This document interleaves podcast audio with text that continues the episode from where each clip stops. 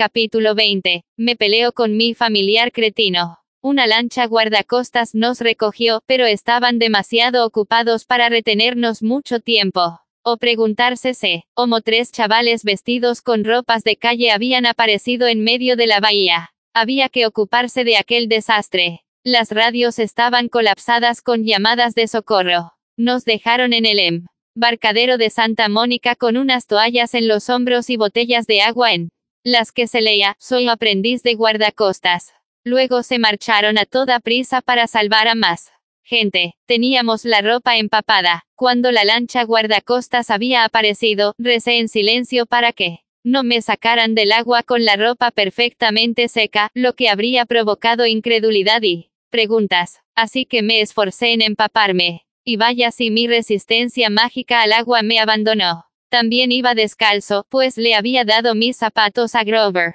Mejor que los guardacostas se preguntaran por qué un o de nosotros iba descalzo que por qué tenía pezuñas. Nos desplomamos sobre la arena y observamos la ciudad en llamas, recortada contra el precioso amanecer. Me sentía como si acabara de volver de entre los muertos, cosa que había hecho literalmente. La mochila me pesaba por el rayo maestro, pero el corazón aún me pesaba más después de haber visto a mi madre. No puedo creerlo, comentó Anobeth.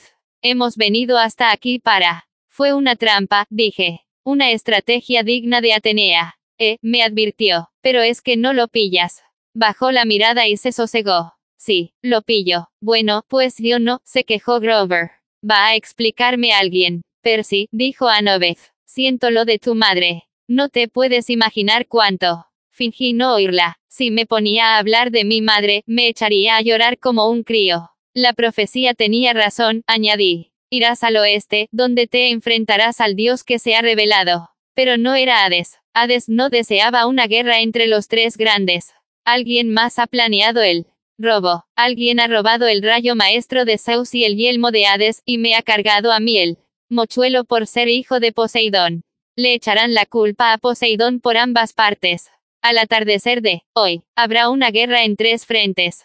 Y la habré provocado yo. Grover meneó la cabeza, alucinado. Luego preguntó, ¿quién podría ser tan malvado? ¿Quién desearía una guerra tan letal? Veamos, déjame pensar, dije, mirando alrededor, y ahí estaba, esperándonos, enfundado en el guardapolvo de cuero negro y las gafas de sol, un bate de béisbol de aluminio apoyado en el hombro. La moto rugía a su lado. Y el faro volvía rojiza la arena. Eh, chaval, me llamó Ares, al parecer complacido de verme. Deberías estar muerto. Me has engañado, le dije. Has robado el yelmo y el rayo maestro. Ares sonrió. Bueno, a ver, yo no los he robado personalmente. Los dioses toqueteando los símbolos de otros.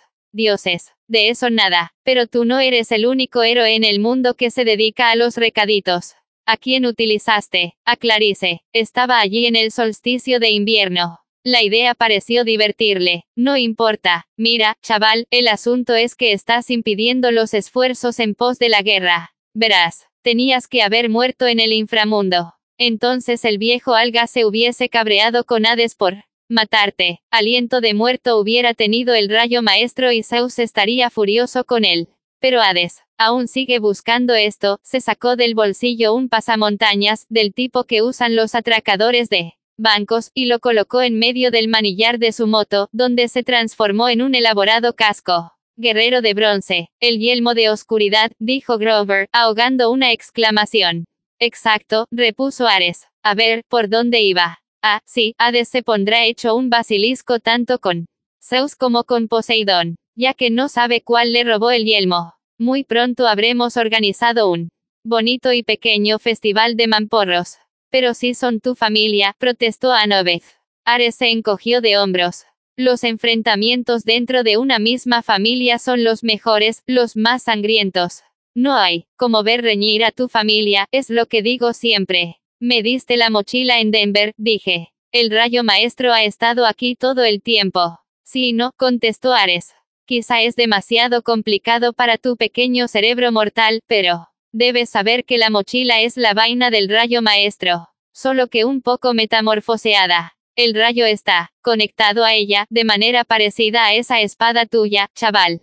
Siempre regresa a tu bolsillo, no. No estaba seguro de cómo Ares sabía aquello. Pero supongo que un dios de la guerra suele estar informado sobre las armas. En cualquier caso, prosiguió Ares, hice unos pequeños ajustes mágicos a la vaina para que el rayo solo volviera a ella cuando llegaras al inframundo. De ese modo, si hubieses muerto por el camino, no se habría perdido nada y yo seguiría en posesión del arma. Pero ¿por qué simplemente no conservaste el rayo maestro? pregunté. ¿Para qué enviarlo a Hades? De repente Ares se quedó absorto y pareció estar escuchando una voz interior. ¿Por qué no? Claro, con ese poder de destrucción, seguía absorto. Intercambié una mirada con Anobeth, pero de pronto Ares salió de su extraño trance. Porque no quería problemas. Mejor, que te pillaran a ti con las manos en la masa, llevando el trasto. Mientes, dije, enviar el rayo maestro al inframundo no fue idea tuya.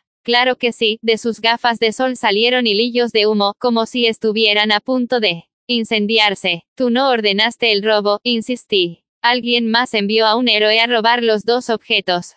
Entonces, cuando Zeus te envió en su busca, diste con el ladrón. Pero no se lo entregaste a Zeus. Algo te convenció de que lo dejaras ir. Te quedaste los objetos hasta que otro héroe llegara y completara la entrega. La cosa del foso te está mangoneando. Soy el dios de la guerra. Nadie me da órdenes. No tengo sueños. Vacilé. ¿Quién ha hablado de sueños? Ares parecía agitado, pero intentó disimularlo con una sonrisa. Volvamos a lo nuestro, chaval. Estás vivo y no permitiré que lleves ese rayo al Olimpo. Ya sabes, no, puedo arriesgarme a que esos imbéciles testarudos te hagan caso. Así que tendré que matarte. Nada, personal, claro. Chasqueó los dedos. La arena estalló a sus pies y de ella surgió un jabalí, aún más grande y amenazador que el que colgaba encima de la cabaña 5 del campamento mestizo. El bicho pateó la arena y me miró, con ojos encendidos mientras esperaba la orden de matarme. De inmediato me metí en el agua. Pelea tú mismo conmigo, Ares, lo desafié. Se rió con cierta incomodidad. Solo tienes un talento, chaval, salir corriendo. Huiste de quimera, huiste del inframundo. No tienes lo que hace falta. Asustado. ¿Qué tonterías dices? Pero las gafas habían comenzado a fundírsele por el calor que despedían sus ojos. No me implico directamente. Lo siento, chaval, no estás a mi nivel. Percy, corre, exclamó Anobeth. El jabalí gigante cargó con sus afilados comillos. Pero yo ya estaba harto de correr delante de monstruos, o de Hades, o de Ares, o de quien fuera. Así que destapé el boli y me aparté a un lado un segundo antes de que la bestia me atropellase, al tiempo que le lanzaba un mandoble. El colmillo derecho del jabalí cayó a mis pies, mientras el desorientado animal chapoteaba en el agua. Hola, grité. Una ola repentina surgió de ninguna parte y envolvió al jabalí, que soltó un mugido y se revolvió en vano. Al instante desapareció engullido por el mar. Me volví hacia Ares. ¿Vas a pelear conmigo ahora? Le espeté. ¿O vas a esconderte detrás de otro de tus cerditos? Ares estaba morado de rabia. Ojo, chaval, podría convertirte en una cucaracha o una lombriz. Sí, estoy seguro. Eso evitaría que patearan tu divino trasero. ¿Verdad? Las llamas danzaban por encima de sus gafas. No te pases, niño. Estás acabando con mi paciencia y te convertiré en una mancha de grasa. Si ganas, Conviérteme en lo que quieras y te llevas el rayo, propuse. Si pierdes, el yelmo y el rayo serán míos y tú te apartas de mi camino. Ares resopló con desdén y esgrimió su bate de béisbol. Como lo prefieres, combate clásico o moderno. Le mostré mi espada. Para estar muerto tienes mucha gracia, contestó. Probemos con el clásico. Entonces el bate se convirtió en una enorme espada cuya empuñadura era un cráneo de plata con un Rubí en la boca. Percy, no lo hagas, me advirtió Anobeth. Es un dios. Es un cobarde, repuse. Ella tragó saliva y dijo. Por lo menos lleva esto. Para que te dé suerte, se quitó el collar de cuentas y el anillo de su padre. Y me lo puso al cuello. Reconciliación, añadió. Atenea y Poseidón juntos. Me ruboricé un poco, pero conseguí sonreír. Gracias. Y toma este amuleto de la suerte, terció Grover, y me tendió una lata aplastada que llevaba en el bolsillo. Los sátiros estamos contigo, Grover, no sé qué decir. Me dio una palmada en el hombro. Me metí la lata en el bolsillo trasero. Ya has terminado de despedirte, Ares avanzó hacia mí. El guardapolvo negro ondeaba tras él, su espada refulgía como el fuego al amanecer. Llevo toda la eternidad luchando, mi fuerza es ilimitada. Y no puedo morir, ¿tú qué tienes? Menos ego, pensé, pero no dije nada. Mantuve los pies en el agua y me adentré un poco hasta que me llegó a los tobillos. Volví a pensar en lo que Annabeth me había dicho hacía ya tanto tiempo, Ares. Tiene fuerza, pero nada más. Y a veces la fuerza debe doblegarse ante la inteligencia. Un mandoble dirigido a mi cabeza silbó en el aire, pero yo ya no estaba allí. Mi cuerpo pensaba por mí. El agua me hizo botar y me catapultó hacia mi adversario, y cuando bajaba descargué mi espada. Pero, Ares era igual de rápido, se retorció y desvió con su empuñadura el golpe que debería haberle dado. Directamente en la cabeza. Sonrió socarrón. No está mal, no está mal. Volvió a Ata. Cari me vi obligado a volver a la orilla. Intenté regresar al agua, pero Ares me cortó el paso y me atacó con tal fiereza que tuve que concentrarme al máximo para no acabar hecho trizas. Seguí, retrocediendo, alejándome del agua. Mi único territorio seguro. No encontraba ningún resquicio para atacar, pues su espada era más larga que Anaclusmos. Acércate, me había dicho Luke una vez en nuestras clases de esgrima. Cuando tu espada sea más Corta, acércate. Me metí en su campo de acción con una estocada, pero Ares estaba esperándolo. Me arrancó la espada, de las manos con un brutal mandoble y me dio un golpe en el pecho. Salí despedido hacia atrás, 8 o 10 metros. Me habría roto la espalda de no haber caído sobre la blanda arena de una duna. Percy, chilló a Novez. La policía. Veía doble y sentía el pecho como si acabaran de atizarme con un ariete, pero conseguí ponerme en pie. No dejé de mirar a Ares por miedo a que me partiera en dos, pero con el rabillo del ojo vi luces rojas. Parpadear en el paseo marítimo. Se oyeron frenazos y portezuelas de coche. Están allí, gritó alguien. Lo ve, una voz malhumorada de policía. Parece ese crío de la tele, que diantres. Va armado, dijo otro policía. Pide refuerzos. Rodea a un lado mientras la espada de Ares levantaba arena. Corrí hacia mi espada, la recogí y volví a lanzar una estocada al rostro de Ares, quien volvió a desviarla. Parecía adivinar mis movimientos justo antes de que los ejecutara. Corrí hacia el agua, obligándolo a seguirme. Admítelo, chaval, gruñó Ares, no tienes ninguna posibilidad. Solo estoy jugueteando contigo. Mis sentidos estaban haciendo horas extra. Entendí entonces lo que Annabeth me había dicho sobre qué. El THDA te mantenía vivo en la batalla. Estaba totalmente despierto, reparaba en el más mínimo detalle, veía cómo se tensaba Ares e intuía de qué modo atacaría. Asimismo, en todo momento era consciente de que Annabeth y Grover se hallaban a 10 metros a mi izquierda. Un segundo coche de policía se acercaba con la sirena aullando. Los espectadores, gente que deambulaba por las calles a causa del terremoto, habían empezado a arremolinarse. Entre la multitud me pareció ver algunos que caminaban con los movimientos raros y trotones de los sátiros disfrazados. También distinguía las formas resplandecientes de los espíritus, como si los muertos hubieran salido del Hades para presenciar el combate. Oí un aleteo coriáceo por encima de mi cabeza. Más sirenas. Me metí más en el agua, pero Ares era rápido.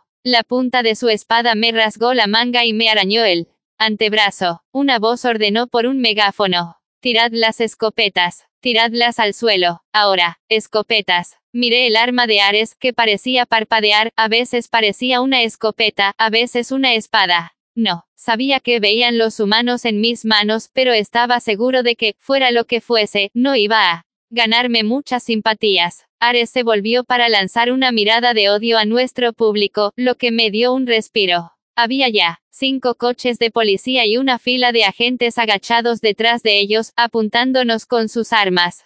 Esto es un asunto privado, aulló Ares. Largaos. Hizo un gesto con la mano y varias lenguas de fuego hicieron presa en los coches patrulla. Los agentes apenas tuvieron tiempo de cubrirse antes de que sus vehículos explotaran.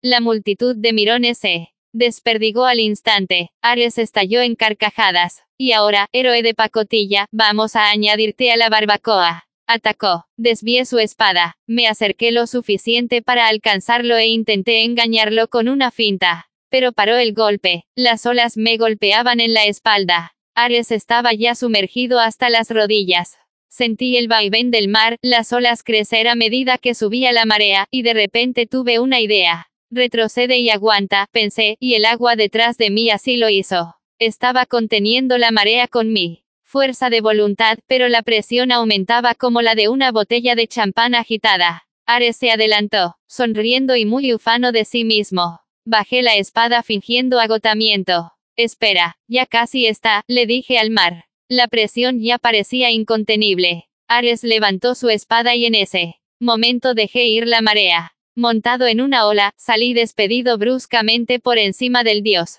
Un muro de dos metros de agua le dio de lleno y lo dejó maldiciendo y escupiendo algas. Aterricé, detrás de él y amagué un golpe a su cabeza, como había hecho antes. Se dio la vuelta a tiempo de levantar la espada, pero esta vez estaba desorientado y no se anticipó a mi truco. Cambié de dirección. Salté a un lado y hendí anaclusmos por debajo del agua. Le clavé la punta en el talón. El alarido que siguió convirtió el terremoto de Hades en un hecho sin relevancia. Hasta el mismo mar, se apartó de Ares, dejando un círculo de arena mojada de 15 metros de diámetro. Y Cor, la sangre, dorada de los dioses, brotó como un manantial de la bota del dios de la guerra. Su expresión iba más allá del odio, era dolor, desconcierto, imposibilidad de creer que lo habían herido. Cogeó hacia mí, murmurando antiguas maldiciones griegas, pero algo lo detuvo. Fue como si una nube ocultase el sol, pero peor. La luz se desvaneció, el sonido y el color se amortiguaron, y entonces una presencia fría y pesada cruzó la playa, ralentizando el tiempo y bajando la temperatura abruptamente. Me recorrió un escalofrío y sentí que en la vida no había esperanza, que luchar era inútil. La oscuridad se disipó. Ares parecía aturdido. Los coches de policía ardían detrás de nosotros. La multitud de curiosos había huido. Annabeth y Grover estaban en la playa, conmocionados, mientras el agua rodeaba de nuevo los pies de Ares y él. Y Cor dorado se disolvía en la marea. Ares bajó la espada. Tienes un enemigo, diosesillo, me dijo. Acabas de sellar tu destino. Cada vez que alces tu espada. En la batalla, cada vez que confíes en salir victorioso, sentirás mi maldición. Cuidado, Perseus Jackson. Mucho cuidado. Su cuerpo empezó a brillar. Percy, no mires, gritó Anobeth. Aparté la cara mientras el dios Ares revelaba su auténtica forma inmortal. De algún modo supe que sí. Miraba acabaría desintegrado en ceniza. El resplandor se extinguió. Volví a mirar. Ares había desaparecido. La marea se apartó para revelar el yelmo de oscuridad de Hades. Lo recogí y me dirigí hacia mis amigos. Pero antes de llegar oí un aleteo. Tres ancianas con caras furibundas, sombreros de encaje y látigos fieros bajaron del cielo planeando y se posaron frente a mí. La furia del medio, la que había sido la señora Dodedes. Dio un paso adelante, enseñaba los dientes, pero, por una vez no parecía amenazadora. Más bien parecía decepcionada, como si hubiera previsto comerme aquella noche y el luego hubiese decidido que podía resultar indigesto. Lo hemos visto todo, susurró. Así pues, de verdad no has sido tú. Le lancé el casco, que agarró al vuelo, sorprendida. Devuélvele eso al señor Hades, dije. Cuéntale la verdad. Dile que desconvoque la guerra. Vaciló y la vi humedecerse los labios verdes y apergaminados con una lengua bífida. Vive bien, Percy Jackson. Conviértete en un auténtico héroe. Porque si no lo haces, si vuelves a caer, en mis garras, estalló en carcajadas, saboreando la idea. Después las tres hermanas levantaron el vuelo hacia un cielo, lleno de humo y desaparecieron. Grover y Annabeth me miraban ñipados. Percy, dijo Grover, eso ha sido alucinante, ha sido terrorífico, terció Annabeth. Ha sido guay, se obstinó Grover. Yo no me sentía aterrorizado, pero tampoco me sentía guay. Estaba agotado y me dolía todo. ¿Habéis sentido eso, fuera lo que fuese? pregunté. Los dos asintieron, inquietos. Deben de haber sido las furias, dijo Grover.